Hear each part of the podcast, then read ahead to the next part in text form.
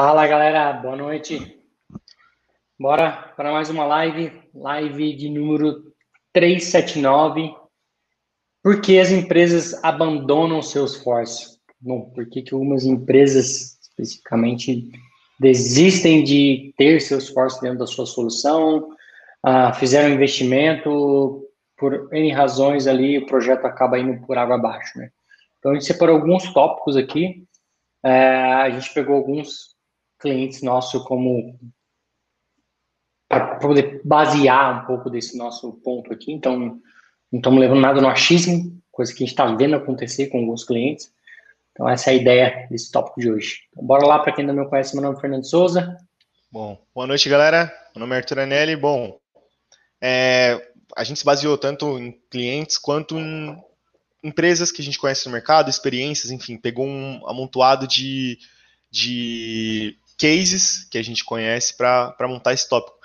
E esse é um tópico que a gente conversa bastante sobre, né? Acho que todo mundo que é um entusiasta de Salesforce não entende ou fica se perguntando por que, que um projeto X não deu certo, por que, que a org não vingou em, em um determinado cliente, se a gente sabe do poder da ferramenta, se a gente sabe de onde ela pode chegar. Então, alguma coisa está de errado, né? O primeiro tópico de todos, acho que quando uma empresa ela conhece Salesforce, quando ela está escutando sobre Salesforce, ela tem empresas, obviamente, não estou generalizando, mas tem empresas que vão lá e fazem uma pesquisa profunda, entendem, é, entende até onde pode ir, entende o quanto ela precisa gastar, o quanto ela precisa investir. E tem empresas que olham a ferramenta, a ferramenta ela tem sucesso, ela está em, em, um competidor, em um concorrente, e o concorrente está vingando, está vendendo, ela simplesmente decide que ela precisa daquilo para ter o sucesso também. A, meio que a diferença é que a gente tem, é, eles têm Salesforce, a gente não, vamos ter Salesforce. E tem empresas que olham para o mercado, ah, qual é a ferramenta mais usada? Salesforce, então essa é ferramenta que a gente precisa. Então, acho que tem vários casos, e na maioria dos casos, é, o tamanho do Salesforce, o tamanho que, a, que o projeto pode tomar, o custo que o projeto pode tomar, ele acaba sendo muito alto. E o projeto ele exige que você tenha um ciclo de, de deploy, ele exige que você tenha uma estrutura muito bem organizada para ele justamente não sair da sua mão é, não perder o controle, não acabar criando problemas que num futuro se tornam gastos. E o gasto que no final das contas acaba dando prejuízo. E lá para os diretores, no final das contas, o que eles querem saber é quanto que a gente. quanto isso deu de dinheiro, né? Isso está dando mais prejuízo isso está dando mais dinheiro? Está dando mais prejuízo, então, infelizmente, vamos tirar e aí eles pensam em soluções. O que é compreensível também, né? Então, o papel de todo o time de Salesforce dentro de uma empresa, ele, ele é de extrema importância, porque no final das contas, o resultado da, da implantação, o resultado de como o SORG está falando isso de cliente, né, especificamente de cliente. É, isso vai afetar se Salesforce vai continuar ou não dentro da empresa. Bom, acho que a primeira, primeira coisa que a gente tem que olhar, e eu acho que é o que gera um dos maiores, uma das maiores dores ali, é a insatisfação com os usuários como um todo, né? Porque às vezes a empresa ela tem um key user ou um gerente comercial ou ah, uma pessoa de financeiro, enfim, tem uma pessoa específica que ela tem um, uma persuasão maior do que a equipe de TI. Por exemplo, a TI já comprou Salesforce no sentido é, figurativo aqui de é, quer isso que eu quero para mim, não efetivamente de comprar pagando, mas comprou seu esforço, a, a equipe de TI já está ali, custou para achar algum profissional bom no mercado, então já tem um time de seu esforço, está montando o seu time, e chega alguém ou um key user fala, olha, mas por que, que a gente tem que usar esse, esse sistema e não pode usar o sistema X, Y ou Z? É, lá eu vou ter isso, isso, isso. Ou Excel. Ou Excel. Por que, que eu tenho que sair do Excel e não posso. Tem que usar o Salesforce? Né? Então, são uma das perguntas que a gente ouve no dia a dia, né? Por incrível que pareça. E. Ou seja, aí a gente tem o key user que não comprou a ideia do Salesforce. Seja porque foi mal apresentado para ele a solução, é um ponto, seja porque o processo que tem dentro da empresa ele é extremamente complexo e para você transcrever isso para dentro do Salesforce, você vai requerer um desenvolvimento, você vai requerer uma customização, que muitas vezes leva tempo e muitas vezes vai requerer dinheiro. Né? E dentro do Excel eu mesmo consigo fazer um PROC V aqui, que eu vou ter esse dado aqui, por que, que eu preciso trazer isso para dentro do Salesforce? É óbvio que uma série de coisas que tem que ser levada em consideração. Óbvio, dá para resolver muita coisa com um PROC V dentro do Excel? Dá. Mas você não escala. Você não coloca 2 mil usuários utilizando um sistema no mesmo arquivo de Excel. Então, isso faz com que você tenha uma barreira de entrada para, diria que para as pequenas empresas.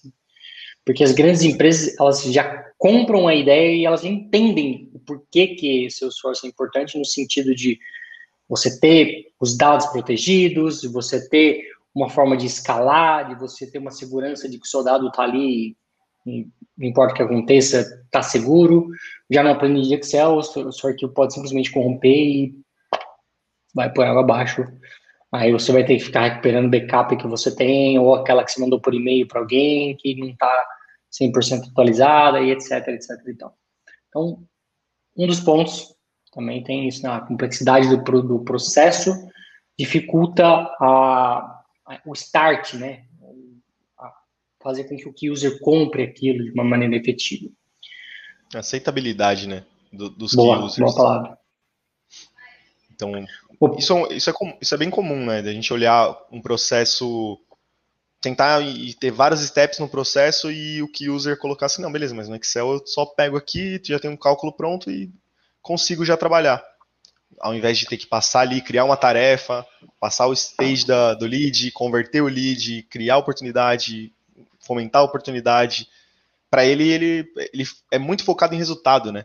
E não na qualidade do dado em si, porque lá no final das contas, o, o dado em si não, não, é ele que vai olhar e vai fazer diferença. Vai fazer diferença para quem está em cima, para a diretoria.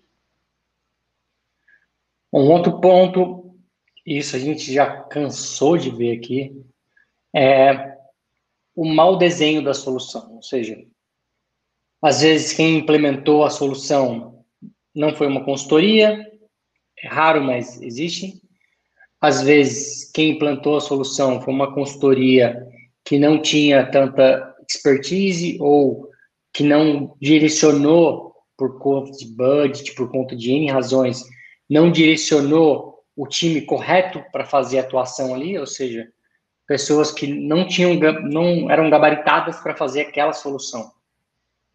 E aí a gente vê soluções que muitas vezes uh, o que a gente viu recentemente, né? Uma org com um, um campo customizado dentro do contato chamado data de nascimento, que também era do tipo date, sendo que a gente já tem o birthday. Uh, uma org com um objeto customizado chamado uh, oportunidade. Então, coisas que não fazem sentido, mas provavelmente quem fez a implementação, quando desenhou, não conhecia o tanto do, universo Salesforce para fazer isso. E aí acaba gerando um problema que é difícil até de corrigir. Né?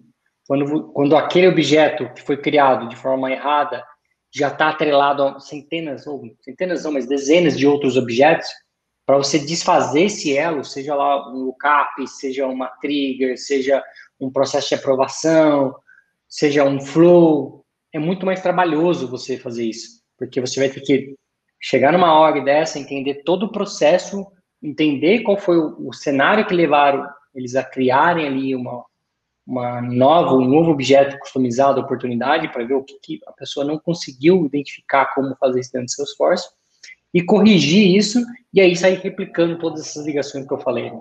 É, lookups, master detail, relatórios, é, uma série de outras coisas que vai ter que ser feito ali. Né? Então, é um ponto que pega muito, eu acho que é onde, na maioria das vezes, mais dói a gente que já trabalha com Salesforce se deparar com isso, e vê que, por, às vezes, por uma falta de zelo, por uma falta de entender o conceito de Salesforce, a pessoa cria uma dor de cabeça que vai resultar em uma série de, de outros, né, que vai desencadeando ao longo do tempo. Sim, boa. É, eu acho que é papel, principalmente se é uma consultoria ou uma, sei lá, algum freelance, alguma coisa do tipo, acho que é papel do profissional alertar justamente nesse tempo que a empresa vai vai ter de para corrigir, né? Então, normalmente, obviamente, ninguém está isento de ter que colocar, fazer alguma gambiarra, principalmente no dia a dia em orgs que já tem código, que já tem coisa customizada. Só que eu acho importante alertar para a empresa, para o cliente que você está atendendo, justamente o impacto que ele vai ter no futuro. Então, ó, beleza, vamos criar um objeto customizado, mas isso pode gerar lá na frente um impacto grande. Então, acho que a expectativa estando alinhada, não tem como o Salesforce ser um insucesso na empresa, né? Porque é uma expectativa alinhada. Então, como o Fernando falou, objeto customizado que não precisava, ou campo customizado que não precisava, ou muitas vezes uma trigger de um registro só, que a gente vê bastante, ou uma bet mal pensada que uma hora quebra e você tem que entrar meia-noite, uma hora da manhã.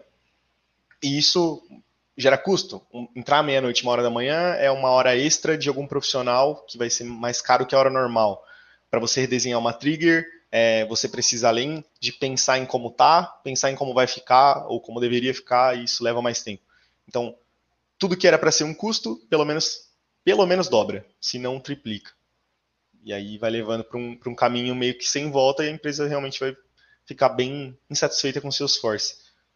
Um outro ponto são bugs infinitos, que aí é um resultado disso que o Fernando comentou também. Então, se você escrever um código mal feito, se você criar esses objetos, relacionamentos que não fazem sentido, né, entre outras coisas, isso vai gerando bugs durante a, a, durante a usabilidade dos usuários, né, dia a dia. Então, o usuário está vendendo, pô, beleza, então vamos lá, passamos por aquele processo de, de barreira do profissional, o profissional já está mais solto, já está gostando de Salesforce, ele começa a usar, clicou no botão, erro. Aquele erro que ele nem sabe o que é. Aí beleza, tem que chamar o time de Salesforce, que provavelmente vai estar muito ocupado, e vai abrir um caso, e vai ser atendido, corrigiu. Vamos clicar em outro botão, erro de novo.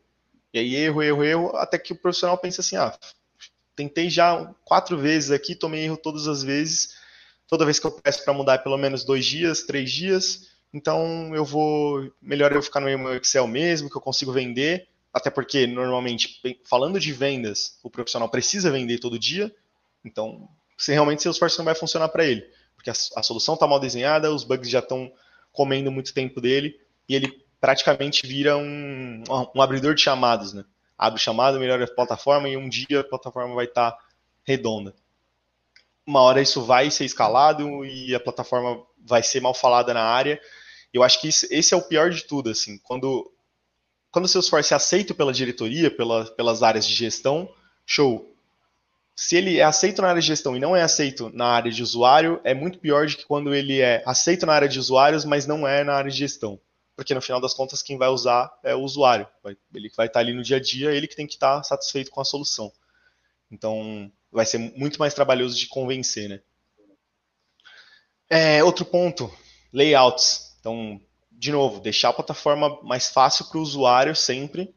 Os layouts têm que estar bem direcionados, campos que fazem sentido, não aquela sopa de campos que fica um preenchido, depois você tem que rolar e vai ter outro, e depois outro, e aí você fica procurando os campos. Tudo para otimizar e ganhar tempo para o usuário mexer de uma forma rápida e conseguir fazer o trabalho dele de uma forma mais rápida claro, ainda prezando pela qualidade dos dados e no final tirar os relatórios para a galera de gestão também, que não deixa de ser importante, apesar de, nesse caso aqui, menos. E o outro é não planejar limites, né? Então, não se atentar aos limites. Exemplo, essa trigger de um, de um registro só. Fazer uma trigger de um registro só, uma hora vai rodar 200 e vai culminar em um erro que aí volta para os bugs infinitos, que aí volta para os usuários insatisfeitos, que aí volta para Salesforce não ser um sucesso na sua empresa, e por isso é melhor que a gente pare de usar Salesforce. É, eu é acho que vai mais, os limites vai mais do que isso ainda, né? Porque quando a gente começa lá com Salesforce, se a empresa começou com, sei lá, Professional, uh, ela tem que tomar alguns cuidados. Ela tem que saber que com uma professional ela vai ter problema de fazer, problema não, mas ela não vai estar limitada a não conseguir fazer uma integração para consumir uma API de CNPJ, CEP, ou até mesmo para instalar o Chetumil ali dentro. Né? Ah, então eu consigo fazer um upgrade da minha licença e colocar? Ah, consegue, ok. Mas aí você vai ter uma série de limites que pode ser que ao longo do tempo não caiba no tamanho do seu negócio. Dá um exemplo, né? A gente tem lá consumos de APIs por, pelo, pelo range de 24 horas. Então, quanto de API a sua plataforma consumiu, uh, saída ou entrada, né? Outbound ou inbound, dentro de 24 horas você tem poucas licenças, vamos supor, você tem 10 licenças, mas você tem uma enxurrada de consumo de API. Por quê? Porque você está levando esse dado para fora, para consumir no Power BI, para consumir em outro lugar. Você tem um monte de, de apetrechos conectados na sua org, consumindo dados. Ou seja, você começa a usar Salesforce de uma maneira um pouco errada e consumindo muito dado mais do que cabe na sua licença. E aí você vai começar a esbarrar em limite e vai falar, isso, Salesforce não presta. Não, não é que não presta. Você que não, não se planejou para o limite que você tinha, dado o que você está comprando. Então, vai requerer um, um upgrade aí, para você não esbarrar. Já vi org batendo 120, 220 de, de dados, de, de armazenamento de arquivos. Por quê? Porque não se pensou que queriam colocar tudo que era possível dentro do storage, mas não se pensou na, como dimensionar isso. Uhum. E, e, é algo que muito facilmente você peca quando você está olhando para a contratação dos seus forces se você não pensar como, qual vai ser o uso dele de maneira efetiva dentro da sua empresa. Sim. É, de novo, só reforçando que, assim, é, todos esses problemas, eles não são... Isso, isso vai acontecer, uma hora ou outra, você pensando ou não, é, o cliente ele vai pedir as demandas, você vai realizar e Claro, a ideia é sempre construir da melhor forma, mas pode ser que vocês esbarrem no limite, principalmente de dados. Então, de dados é um limite que é comum, com o tempo você vai esbarrar nele, é, a não ser que o volume seja muito pequeno. E tudo bem, acho que dá para pensar numa solução de contorno, mas desde que essa expectativa seja alinhada, né? Então você está construindo uma demanda que vai colocar sempre um file em um registro e você sabe que ali vão ter mil registros por dia, você tem que alinhar com o cliente de que uma hora o, o storage vai, vai estourar e esse limite vai chegar, né? Então, é uma parte importante de, de para que a plataforma seja um sucesso, em alinhar a expectativa. Bom, e aí a gente vem para o próximo tópico, que é como mitigar esses problemas, né? Como fazer com que uh, isso não vire uma dor de cabeça, mas vire algo planejado que você consegue contornando e orquestrando para que esses problemas não virem uma dor de cabeça. Porque, como o Arthur falou, muitos, muitos deles você vai enfrentar ao longo do tempo, né? Como storage, como limite de dados, como limite de API. Ah, se você vai crescendo, na verdade a plataforma permite isso, né? que você cresça e conforme você vai crescendo, você vai é, crescendo também o seu storage, crescendo o seu consumo de API, crescendo número de licenças, etc, etc e tal. Então, um deles é, e isso é um ponto que eu, eu prezo bastante, o Arthur também preza bastante, que é, não importa, às vezes, o tempo que vai levar, mas fazer da melhor forma possível, ou seja, fazer bem feito. Porque, às vezes, fazer algo de qualquer jeito vai levar uma hora, e fazer bem feito leva duas. E aí você faz de qualquer jeito, você fez em uma hora, entregou aquela demanda, depois você vai gastar outras duas para arrumar aquilo que foi feito mal feito. Se não mais, né? Hoje a gente viu um cenário aqui que era algo de três horas que virou né? Três, era, três, era algo de três horas que foi gasto 40 e agora vai precisar de 10 para arrumar. Por quê? Porque às vezes para arrumar algo que já existe é mais trabalhoso, porque você vai ter que parar, ver o que está lá dentro, ver o que você consegue aproveitar ou não. Beleza, descobri agora que eu posso aproveitar. E aí sim corrigir aquele problema, muitas vezes mudando a solução por completo. Então, fazer certo da primeira vez, né, faça certo a primeira vez, é o melhor caminho para você evitar dores de cabeça E é óbvio, às vezes você tem que ter um senso, né? Tem que, ah, eu quero a melhor org do mundo, colocar todos os campos. Não, mas quebra isso em pedaços, né? Dado o seu budget, dado o tempo que você tem, o que, que você consegue fazer para entregar o seu melhor? É diferente de fazer de qualquer jeito, fazer famoso nas coxas e depois ter dor de cabeça no futuro. Exato. Se você tem que fazer algo em tempo curto, então você direcione para o seu cliente ou para o seu key user falando, olha, não dá tempo hábil para fazer isso, o que, que a gente vai tirar daqui? A gente vai tirar essa história, a gente vai tirar esse ponto, a gente vai tirar essa feature, vai para o V2, e aí você vai enxugando para que caiba dentro do, da quantidade de horas e budget que você tem, desde que você faça bem feito. Boa. É, a famosa expectativa que é justamente o próximo tópico. É, porque esse ponto, para mim, ele é assim, um dos mais importantes nesse sentido. Porque, diferente de um software, diferente de outras plataformas, algumas, né? Outras são mais parecidas, mas Salesforce vende muito bem a solução. Muito bem. Então, se, você, se o seu cliente vai no Dreamforce, se ele vai no DX, se ele vai um World Tour, ele muito provavelmente vai sair de lá encantado com a solução que a Salesforce mostrou, que é com Einstein, com Community, com tudo que tiver de bom, né? E aí ele vai chegar em você e vai falar IoT e tudo mais. E né? blockchain, você vai sair Você, é, o cliente vai sair de lá maluco, exatamente. Então ele vai chegar em você no outro dia e vai falar assim, ah, beleza, quero isso aqui, aqui eu tenho 100 horas. Então, aí como o Fernando falou, você precisa trazer ele para a realidade, mostrar ali, sentar e alinhar a expectativa, porque Salesforce é uma plataforma muito cara, realmente. Acho que é isso é unânime. Ela é uma plataforma cara, ela vale o investimento, só que é muito importante que o cliente saiba quanto ele vai gastar e o que ele vai ter no final das contas. Isso com certeza vai servir para ele, e se não servir para ele, acho que o, o melhor a se fazer é ele voltar, sentar, desenhar de novo e se preparar para ter Salesforce. Porque se ele tiver uma solução que, que vai estar tá mal desenhada, vai estar tá mal feita, ou, ah, não, vou contratar Salesforce aqui, vou pegar ali vou fazer o que der com essas senhoras. Muito provavelmente, no final das contas, ele só vai ter é, gasto muito dinheiro e Salesforce vai virar um prejuízo, uma dor de cabeça que não precisava ser. E aí entra em conjunto, né? Entra, entra um. Eu não fugiu a palavra, mas entra o próximo tópico que é fazer as coisas de forma ágil. Né? A gente vê que ainda hoje, nos dias de hoje, 2021, é, acabando o ano praticamente. Metade do ano. Metade do ano, ainda existem CTOs de empresas de tecnologias que querem projeto cascata, né? Querem projeto com escopo fechado, querem ter ali o cronograma do que vai ser entregue, quer um documento dizendo, olha, o que, que você vai entregar, em que prazo, é, quantas pessoas vão estar envolvidas, etc, etc e tal. Isso é uma mente um pouco mais fechada, e quando a gente fala em, levando tudo em consideração que o Arthur falou, né, colocar a pessoa no chão, com os pés no chão, definir o, o budget que ela tem, definir o que a gente consegue entregar em partes, é impossível você fazer isso com um projeto de escopo fechado, com um projeto cascata.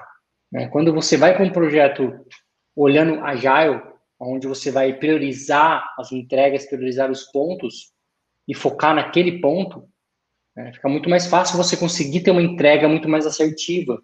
E aí, o que eu falei, você entrega uma, um V1 e num outro momento você faz um V2, mas você já pensou naquilo, já, já explitou aquilo de forma que isso seja plausível, né? Agora, se você está ali com a cabeça ainda de que tudo é um projeto cascata, tudo tem que ser com um escopo fechado, você se fecha a mudança, ou seja, se no meio do caminho alguma coisa mudar ou aquela entrega abriu a mente do usuário, que ele teve centenas de novas ideias, você não consegue previsar essas ideias. Por quê? Porque você está amarrado que a coisa tem que ser daquele jeito. E aí você vai pagar mais por aquilo e você também pagaria no outro, né? Mas uhum. a ordem da entrega que é diferente. Então, acho que isso, para um projeto de sucesso e para muitas vezes evitar aquela frustração do usuário, né, de não ter a coisa como um todo, como ela desenhou, o sonho dela, você conseguir quebrar isso em partes, É, ajuda muito. É, esses dias eu ouvi um podcast falando sobre, inclusive tocando nisso, né, sobre o CTO da Hipsters, um podcast antigo, o Arthur me mandou, era quais são os papéis do CTO. E, e se não me engano, o podcast número 68 da hipster.tech, quem quiser pode escutar. E nesse podcast eles tocam num ponto específico, né? Tipo, qual a diferença de startups e de grandes empresas? Por que, que as startups conseguem tirar muitas ideias do papel? Por que, que, que a coisa acontece na velocidade que acontece? Porque justamente uma startup ela tá ali baseada muito mais no agile, no, no testar e falar, cara, isso não funcionou, joga fora e vamos fazer uma melhoria, né? Ou não necessariamente jogar fora, mas vamos fazer diferente. E às vezes sim, jogar fora, por que não? É, essa é o, o intuito do Agile também, você conseguir fazer algo e ver se aquilo é de valor para o seu cliente, para o seu usuário. Se não for, ok, né? Já, aconteceu muito da gente criar uma solução, criar uma feature que depois o usuário não usa e aquilo não faz mais sentido. E aí a gente muda a feature para atender o cliente ou para atender o usuário de uma maneira mais efetiva. E isso é o que as grandes startups fazem. Né? Então, se você pega Nubank, se você pega Uh, Nubank é um bom caso, né? Tipo, o app deles muda constantemente. Se você abriu, quem tem Nubank abriu o app, você vai ver que tem uma bandeirinha que hora tá em cima, hora tá embaixo, né? Hora tá o menu tá de um jeito, hora tá de outro jeito. Por quê? Porque eles estão constantemente testando e vendo o que faz diferença. Teste AB, olha, funcionou, deu mais resultado isso aqui, deu menos resultado isso aqui. E assim por diante. É, eu acho que principalmente em Salesforce, né? Se a gente olhar as releases de Salesforce que saem no ano, saem três que podem mudar a sua demanda. Então, você começou um projeto em cascata no começo do ano, no final do ano já tem pelo menos três releases com uma porrada de coisa da Salesforce que pode ter mudado todo o seu projeto. E aí, no final das contas, pode ser que até tenha invi inviabilizado no meio do caminho. Exemplo, guest user. Então, se alguém estava fazendo um projeto de Salesforce é, em cascata nesse último ano, nessas últimas releases que, que tiveram, não teve como entregar porque o guest user no meio do caminho quebrou e perdeu todo o dinheiro. Então, isso é um exemplo, né? Então, acho que realmente não faz nenhum sentido. Bom, o último tópico aqui é, é você, enquanto está construindo o seu esforço, construindo a org de um cliente, trazer sempre key users das áreas é, respectivas da, da qual você está fazendo, para justamente opinar no que você está fazendo, opinar no layout, opinar em como vai ser o processo, opinar se faz sentido é, os estágios ali do, do lead, da oportunidade. Por quê? Porque no final das contas são eles que vão usar. E você ter um, um key user, você ter uma pessoa que vai é, que vai ser a sua. Cara, me fugiu a palavra, mas. Está bom tá, de perder palavras, palavras hoje. É, as palavras estão fugindo vai ser a sua propagadora, digamos assim. Não era essa palavra, mas dá, dá para usar. Vai ser a sua propagadora de Salesforce na área dela. Isso vai te ajudar muito na aceitabilidade. Então, muito provavelmente as pessoas vão usar porque vão ver um exemplo. Ó, fulano está usando, está dando certo, ele está vendendo, ele está fazendo, está ajudando ele no dia a dia. Então, vamos começar a usar também, vamos dar uma chance, vamos jogar esse Excel fora e ver no que dá e aí você constrói uma relação de, de confiança dos funcionários, né? Aí você vai partir para a próxima etapa do projeto, vai trazer um outro key user da área específica, pedir opinião, construiu, entregou, e assim você vai entregando coisas de valores para as pessoas das, das áreas, né? E no final das contas, é, o projeto ele está sendo usado, o Salesforce está sendo usado pela empresa, é, você tem um dado que tem qualidade para gestão no final das contas, é isso que, que vai dar lucro, que vai dar resultado. Então, não, vai, não tem como ser um sucesso se está todo mundo da empresa usando Salesforce e todo mundo feliz, né? É, eu já fiz um processo bem parecido com isso que o Arthur falou. Foi uma migração de Classic para Lightning. E eu comecei pelo menor departamento. Peguei uma pessoa-chave ali e falei, cara, o que, que você gosta de ver? O que, que faz sentido para você? E migrei o comercial. Depois fui para a próxima área, migrei a próxima área e assim até chegar na organização como um todo. E foi muito fácil, porque uma vez que eu tinha migrado comercial, boa parte estava pronta e aquilo refletiu em outras, na próxima migração, né? Então, conta, contato já tinha sido migrado, então a próxima acabou sendo um pouquinho menor e a outra um pouquinho menor, então foi mais rápido até. Então, A minha estratégia foi começar pela menor área e expandindo pelas áreas que tinham mais usuários, no sentido que ia ser mais rápido, mas não demorou tanto tempo, uma vez que os outros objetos, uma vez que os objetos já tinham sido migrados com aquilo que o Arthur falou lá em cima, né? Layout de página, layout de pesquisa, layout compacto, tudo bem pensado ali no que fazia sentido para o usuário ver naquele momento, já tinha sido ajustado e foi quando eu fui migrando para os próximos profiles, foi muito mais fácil porque já estava pronto. Então, uma conversão que eu estava prevendo fazer em dois meses, eu consegui fazer em um mês ali. E uma aceitação muito boa do usuário. Então, é sempre dividir para conquistar, pegar o key user falar, cara, o que, que você usa aqui? É óbvio que no meio do caminho pode ser que você tenha que fazer algumas adaptações, porque você fez para o comercial, o comercial vê X campos dentro do, do contato, quando você vai para o financeiro, o financeiro vê outros campos. Então, é outro layout, você vai ter que ajustar algumas coisas, mas o grosso, ou seja, a parte mais complicada já foi, e aí é seguir o fluxo para poder fazer a migração como um todo. Boa. Bora para as dúvidas Bom, que tivemos bora lá, vamos ler aqui. aqui.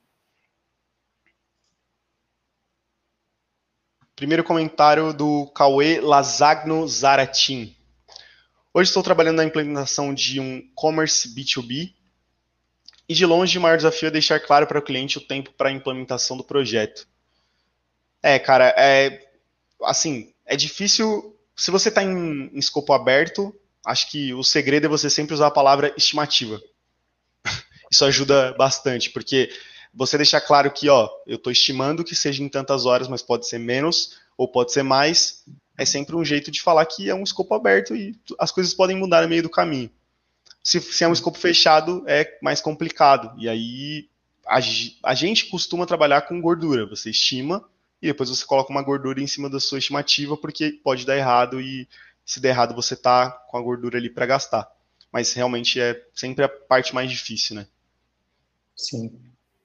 É, mas acho que é o que você falou, né? A palavra-chave tem que ser estimativa, não tem como ser diferente. O cliente tem que comprar isso, né? Que a estimativa uhum. ele vai pagar ou mais ou menos, mas você já tem uma noção de quanto tempo vai levar. Sim. Alexandre Ribeiro falou: bem comum usarem objetos custom com o mesmo nome do padrão. Já vi várias vezes. Cara, já vi uma org que tinha, ao invés de criar tipo de registro, tinha o mesmo objeto com o mesmo nome três vezes. Então, por quê? Porque era três áreas diferentes criando o mesmo dado e aí, ao invés de utilizar tipo de registro, criou a opção A, opção B, opção C, né? O label ah, era diferente, ah, o objeto era diferente, mas o label era o mesmo. Loucura, loucura, loucura. Doideira. Salesforce é uma ferramenta, também do Aleph Ribeiro, Salesforce é uma ferramenta muito boa, mas assim como toda ferramenta, se usada de forma errada, ela não funciona. Não adianta tentar martelar um parafuso, não é feito para isso. É, o pior é tentar martelar um parafuso sem sequer usar um martelo, né? Aí piora mais ainda. Né? É, Mas existem casos e casos. De fato, a solução não é milagrosa e você pode pegar qualquer uma, qualquer uma, né? qualquer outra solução, mesmo que nem seja Salesforce, qualquer ferramenta. Você pode a mesma a mesma coisa errada que uma uma empresa pode fazer com Salesforce, ela vai fazer com Pipedrive, ela vai fazer com... Uh, Até com legado. Hotspot ou com qualquer outro, exatamente. É. Até com legado. Boa. Fábio Queiroz, vocês já viram clientes que contrataram Salesforce e abriram mão da plataforma? Cara, já vi.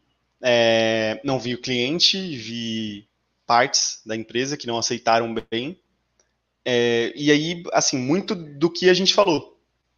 Uma solução mal desenvolvida, uma solução mal pensada que não atendeu os usuários e não tem como. Eu acho que não tem como você vencer, assim, poucas das empresas que você vai ver que quando os usuários estão insatisfeitos, a coisa não muda, a plataforma não muda, porque os usuários precisam usar, não tem, não tem como fugir disso. Então, já vimos acontecer, apesar de ser bem incomum, Normalmente as empresas elas é, refatoram, jogam tudo fora e fazem de novo, e aí um gasto enorme de dinheiro. Esse é o cenário mais comum de você ver.